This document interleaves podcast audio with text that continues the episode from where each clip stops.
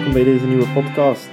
Mijn naam is Dominique en eh, ik ga voor jullie ehm, na elke race de race bespreken en eh, het hele weekend. En eh, nieuwe feitjes en, en weetjes over de Formule 1. Ehm, deze week kunnen we denk ik beginnen met de, de dominante performance van Max Verstappen. Het was misschien een klein beetje verwacht, maar toch ehm, impressionant om uh, eigenlijk geen, geen tegenstand te, te hebben dit weekend. Hè. Um, het was uh, zijn teammate Perez die, die tweede reed de, zo goed als de ganse race. In het begin was er wel eventjes uh, Leclerc die er nog tussen zat. Maar dan, dan zag je toch al snel dat de, de pace van, de, van beide Red Bulls enorm sterk was. Um, Perez eindigt uiteindelijk kleine 12 seconden na Verstappen, dus dat wil toch ook al de issue van uh, eerste rijders um, direct settelen dit seizoen. Dus Perez zal moeten luisteren, volgens mij, naar wat uh, Red Bull en Verstappen te vertellen heeft. Dan uh, gaan we over naar de prestatie van um, Aston Martin. De wagen leek zeer snel te zijn in de wintertesting en in de vrije trainingen al. En dat is ook bevestigd. Alonso P3 had uh, met een, een um, betere strategie van Ferrari waarschijnlijk dat niet kunnen halen. En als Leclerc al op, uh, op aankwam, in elk geval, dan uh, had dat ook niet zo geweest. Maar dus P3, ik denk dat Aston Martin er zeer blij mee zal zijn. ik denk dat ze dit jaar nog wel vaker zullen meedoen voor een podium. Dus dat is al iets om naar uit te kijken of ze daadwerkelijk ook echt kunnen battelen met de Ferraris uh, als die op toppunt zijn. Dat zullen we nog zien, maar ik denk zeker altijd uh, rond de P5. Dan dus naar de Ferraris, we hebben ze al eventjes aangeraakt. Um, de Ferraris leken goed, uh, leken redelijk betrouwbaar buiten de stukken die eraf vlogen tijdens de qualifying. Leek dat een, een betrouwbare wagen te zijn die wel wat uh, moeilijk was om de banden te managen. Dat is op voorhand al gezegd, dat hebben we ook gezien bij Carlos Sainz, dan uiteindelijk tijdens de race, dat hij redelijk rap door zijn banden zat en redelijk rap um, het tempo verloor. Nu, dus de Ferrari van uh, Leclerc valt uit. Wat dat, dat probleem exact is, dat uh, is niet te vinden. Allee, nog, heb ik zelf nog niet gevonden.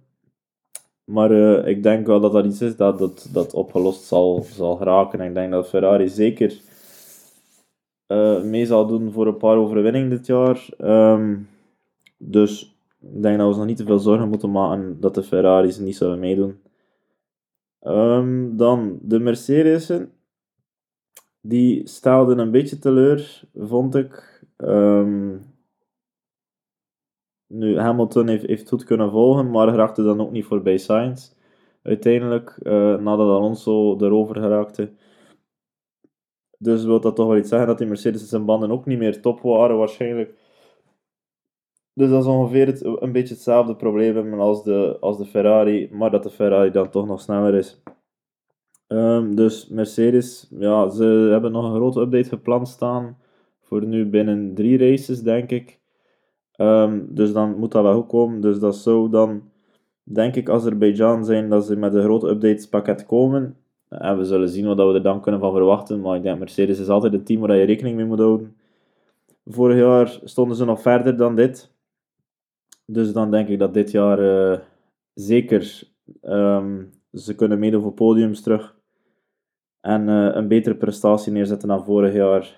Ook Russell reed een goede race, was, was niet super teleurstellend. Dus allee, het was uh, decent van beide Mercedes'en, denk ik. Ondanks dat ik ze een beetje. Ik had ze iets hoger verwacht of iets, iets competitiever verwacht. Dan Lance Stroll, uh, zesde geëindigd, ondanks zijn, uh, zijn, zijn handblessure uh, geopereerd geweest, hebben we gehoord. Um, raakte nog eventjes Alonso aan in de eerste ronde. Dat de had veel slechter kunnen aflopen, vooral voor Stroll denk ik dan. Uh, die wel zijn voorvleugel had kunnen beschadigen, maar bij alle geluk voor beide Astons um, bleef het maar bij een klein contact. En was Alonso er volgens mij niet te furieus over uh, door de goede prestatie. Maar als dat niet, niet zo had geweest, dan hadden we wel kunnen een mediastormpje verwachten, denk ik. Dan um, op plaats 7 dus George Russell. Dan op plaats 8 Valtteri Bottas, die toch volgens mij het beste uit zijn Alfa Romeo haalde. Um, waarbij dat we dan uh, ook gezien hebben dat er daar tempo in zit. Vooral een, goede race, race pace in zit. Um, want even kijken waar uh, Guanyu Zhou eindigde zestiende pas. Dus uh, dan is dat toch een goede prestatie van Valtteri Bottas die, die volgens mij echt wel op zijn plaats zit in die Alfa Romeo en, en terug het plezier van de Formule 1 gevonden heeft. Het doet deugd om het te kijken, om hem te, zien rondrijden, dus uh, ik denk dat we daar zeker niets van te klagen hebben. Dan plaats 9, Pierre Gasly uh, in de Alpine, zijn eerste race voor Alpine. Uh, toch direct in de punten kunnen eindigen. Het was geen super weekend voor Alpine. Uh, ze hebben de, de penalty show opgevoerd. En ik denk dat Esteban Ocon 35 seconden uh, penalty, het einde van de race, heeft verzameld. Dus dan, dan ben je niet goed bezig. Als team niet en als rijder niet. Um, dus Pierre Gasly, plaats 9 dat is, dat is een super resultaat denk ik voor, uh, voor Gasly. Er zat volgens mij niet veel meer in, want het leek lange tijd dat ze allebei niet in de punten zouden eindigen. Toch een zeer goede prestatie van Pierre Gasly. Dan Alexander Albon met de Williams op P10, dus nog het laatste puntje meegenomen dat is, dat is een super prestatie, denk ik. Albon die, die echt op zijn plaats zit in die, in die Williams. Die daar echt hard mee kan rijden. Die er volgens mij het beste uit die wagen kan uithalen. En dat toch al in de eerste race. Dat is, dat is een uh, sterke prestatie. Ook van zijn teamgenoot uh, Sargent, die P12 eindigde. Dat is zeker een sterke prestatie als rookie. Eerste race, P12. Kan beter, maar dat is volgens mij in Williams een van de sterkste prestaties die je kan neerzetten op dat moment. Daartussen zat Yuki Tsunoda nog, P11 in de Alfa die echt teleurstelde, vond ik. Um, het is... Ja, het is Yuki, we weten niet goed wat we ervan moeten vinden. Het is een heel plezante rijder om op de grid te hebben, die, die uh, er altijd wel, wel tussen springt. Uh, en altijd wel leuke prestaties neerzet, maar dan toch ook vaak net buiten die punten eindigt. Uh, het was gisteren geen opvallende race van de Alfa.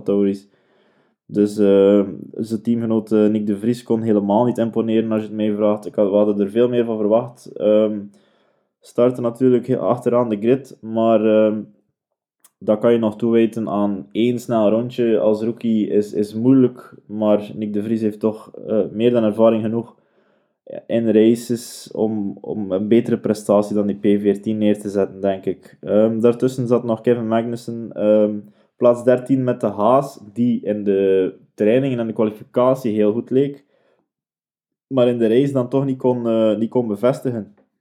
Hulkenburg 15e had natuurlijk pech met de voorvleugel, waar hij lange tijd mee heeft moeten rondrijden. Dat uh, helpt niet, maar je zag toch dat de, de, snelheid van die Haas in, in de race uh, niet was wat het moest zijn en wat ze er volgens mij zelf van hadden verwacht, wat ik ook had verwacht. Ik had ze veel hoger staan. Eh, ik had ze bijna, denk ik, alle twee in top 10 gezet. Ehm, omdat het toch volgens mij een goede wagen is die ze nog beter zullen moeten afstaan. Dus ik denk dat we dit seizoen nog wel wat gaan zien van Haas. Ik denk dat ze zeker niet bij de laatste twee, drie teams zullen zitten. Dat ze daar toch net iets zullen boven staan. Maar het zal toch beter moeten dan wat ze nu gedaan hebben. Want ze hadden volgens mij buiten de voorvleugel geen grote problemen. Dus dat wil zeggen dat de race pace van die Haas niet is wat het moet zijn. Maar als je een snelle wagen hebt, kan je die race pace altijd wel ergens gaan halen, denk ik. Ik denk dat ze dat, goed moeten gaan bekijken. Ze hebben twee heel ervaren rijders die dat eigenlijk wel zouden moeten kunnen vinden, die race pace. Natuurlijk, Hulkenberg moeten we nog een klein beetje tijd geven. Magnussen heeft vorig jaar al in die wagen gezeten en heeft dan ook direct getoond dat hij dat zeker kan. Dus uh, ik ben benieuwd naar de volgende races. Ik denk nu dat het op, uh, op Jeddah moeilijker zal worden voor die Haas, omdat dat toch een, een goed topspeed track is. Maar ik denk uh, in Australië dat ze toch wel, wel... Dat ze dan echt... Dan zullen ze moeten zijn waar ze moeten zijn. Om, anders um, zal Gunther Steiner weer moeten bellen met Gene. Uh, dan hebben we dus Guan Yu op uh, plaats 16. Dat hebben we al vernoemd. Dan Lando Norris. Hij had problemen met een vloeistof. ik heb nog niet exact gevonden welke vloeistof dat was. Ik denk een cooling fluid die telkens moest bijgevuld worden, waardoor Norris dus moest uh, pitten om de zoveel rondes en waarschijnlijk de meeste pits van allemaal gemaakt heeft, samen met Esteban Ocon, het zal niet veel schelen. Uh, dat is de laatste die gefinished is, Lando Norris. Oké, die McLaren um, was in wintertesting zeker niet goed. Heeft ook weer, uh, ze hadden uh, de wheelbrows braken ook weer af. probleem die we vorig jaar bij sommige teams ook al gezien hebben. Um, en dan heb je natuurlijk een slechtere voorbereiding. Dan konden ze geen deftige rondetijden neerzetten. Konden ze waarschijnlijk ook niet alle programma's die ze wouden doen um, afwerken. Dus dan moest dat in uh, FP's gebeuren, de free practice. Um, daar waren ze ook niet sterk, maar dan kan Norris toch kwalificeren P11. Uh, het school nog niet veel of hij zat nog in Q3. Dus dat is iets, uh, een positieve noot als je het mij vraagt. Piastri had dan ook uh, de pech dat er uh, een gearbox issue via het stuur, dus een elektronisch issue um, was die niet opgelost kreeg. ze dachten een nieuw stuur te steken dat dat de oplossing ging zijn, maar dat was het niet. Dus Piastri moest er als eerste uit. Dus het is een vertekend beeld. Norris had problemen met, de, met een of andere koeling vloeistof. Dus volgens mij moest ik ze moeten plaatsen zonder uh, technische problemen denk je dat het nog net buiten de top 10 zal zijn. Het zal randje kantje zijn. Ik denk Norris net binnen de top 10 en Piastri net buiten de top 10. Dus uh, zeker niet waar McLaren wil zitten dit jaar. Um, waar ze vorig jaar ook al terug een klein beetje van die ambitie. Twee jaar geleden waren ze een team die, die zeker P4, dat was het minimum dat moest gehaald worden. Uh, nu, vorig jaar hebben ze al moeten vechten met Alpine. Um, Zeer mooie aflevering trouwens in Drive to Survive. Uh, als ik me niet vergis is aflevering 5. Um, ehm, daar wordt het voor een keer zeer mooi weergegeven. Enkel de feiten. Hoe hard het eraan toe gaat. Zelf tussen die midden, middenmotorteams. Um, best of the rest zijn zal er dit jaar niet in zitten. Uh, moest ik het mogen geven, dan denk ik dat het uh, Mercedes zal zijn. Ik denk dat Aston Martin deze vorm zal kunnen doortrekken. Um, dus ik denk dat de Alpine en uh, McLaren en de rest van het zooitje zal voor de volgende plaatsen vechten. Maar ik denk bovenaan zal het toch um, Ferrari of Red Bull. Ik ben er nog niet helemaal zeker van. Maar ik denk dat Ferrari wel een heel goede prestatie kan neerzetten dit jaar. Die eerste races zijn altijd een betekend beeld. Allee, herinner je vorig jaar uh, Max Verstappen uh, en Checo Perez allebei uitgevallen in de eerste race. Red Bull wordt nog constructeurskampioen. Dus allee, ik denk dat we daar nu nog niet te veel conclusies in mogen trekken. En dat qua, qua uitvallen. En dus allee, dat is het probleem nu dat Ferrari gehad heeft. Maar ik denk dat dat nog wel opgelost zal geraken.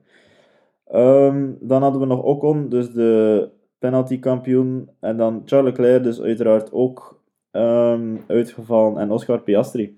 Ik denk dat ik deze, dit weekend genoten heb van de Formule 1. Um, ehm, als in, het was de eerste race van het seizoen, dus dan, dan heeft hij altijd iets meer krediet en hoeft hij niet zo goed te zijn om ervan te genieten, omdat het eindelijk terug is.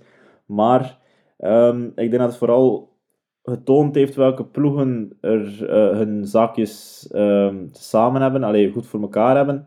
Als in Aston Martin en Red Bull, allebei twee volledige goede parcours weinig problemen, weinig technische problemen, weinig spins. Uh, bandenslijtage leek zeer goed te zijn van beide teams. Um, Mercedes kan zeker nog een stap voorwaarts maken. Um, Ferrari zal dat zeker doen.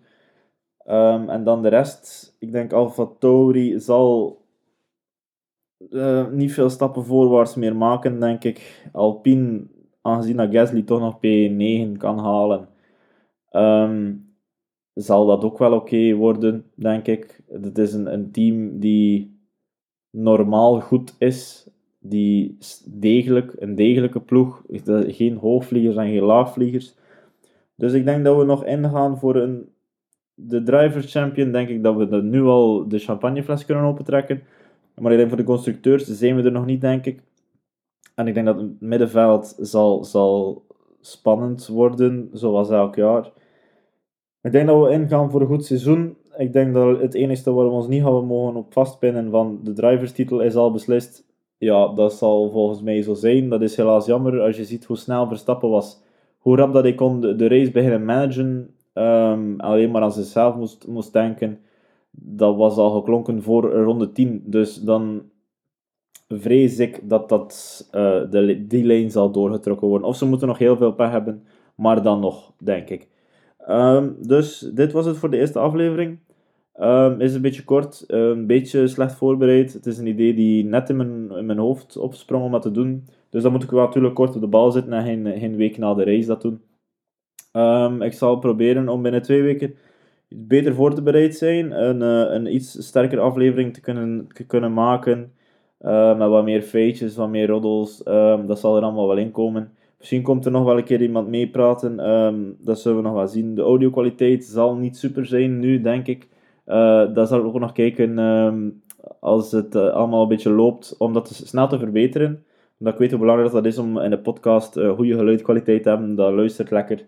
Dat is aangenaam. Um, dus voor dit zal ik jullie laten. Voilà, dat was de eerste aflevering. Bedankt. En tot binnen twee weken na de Grand Prix van Saudi-Arabië. Tot dan!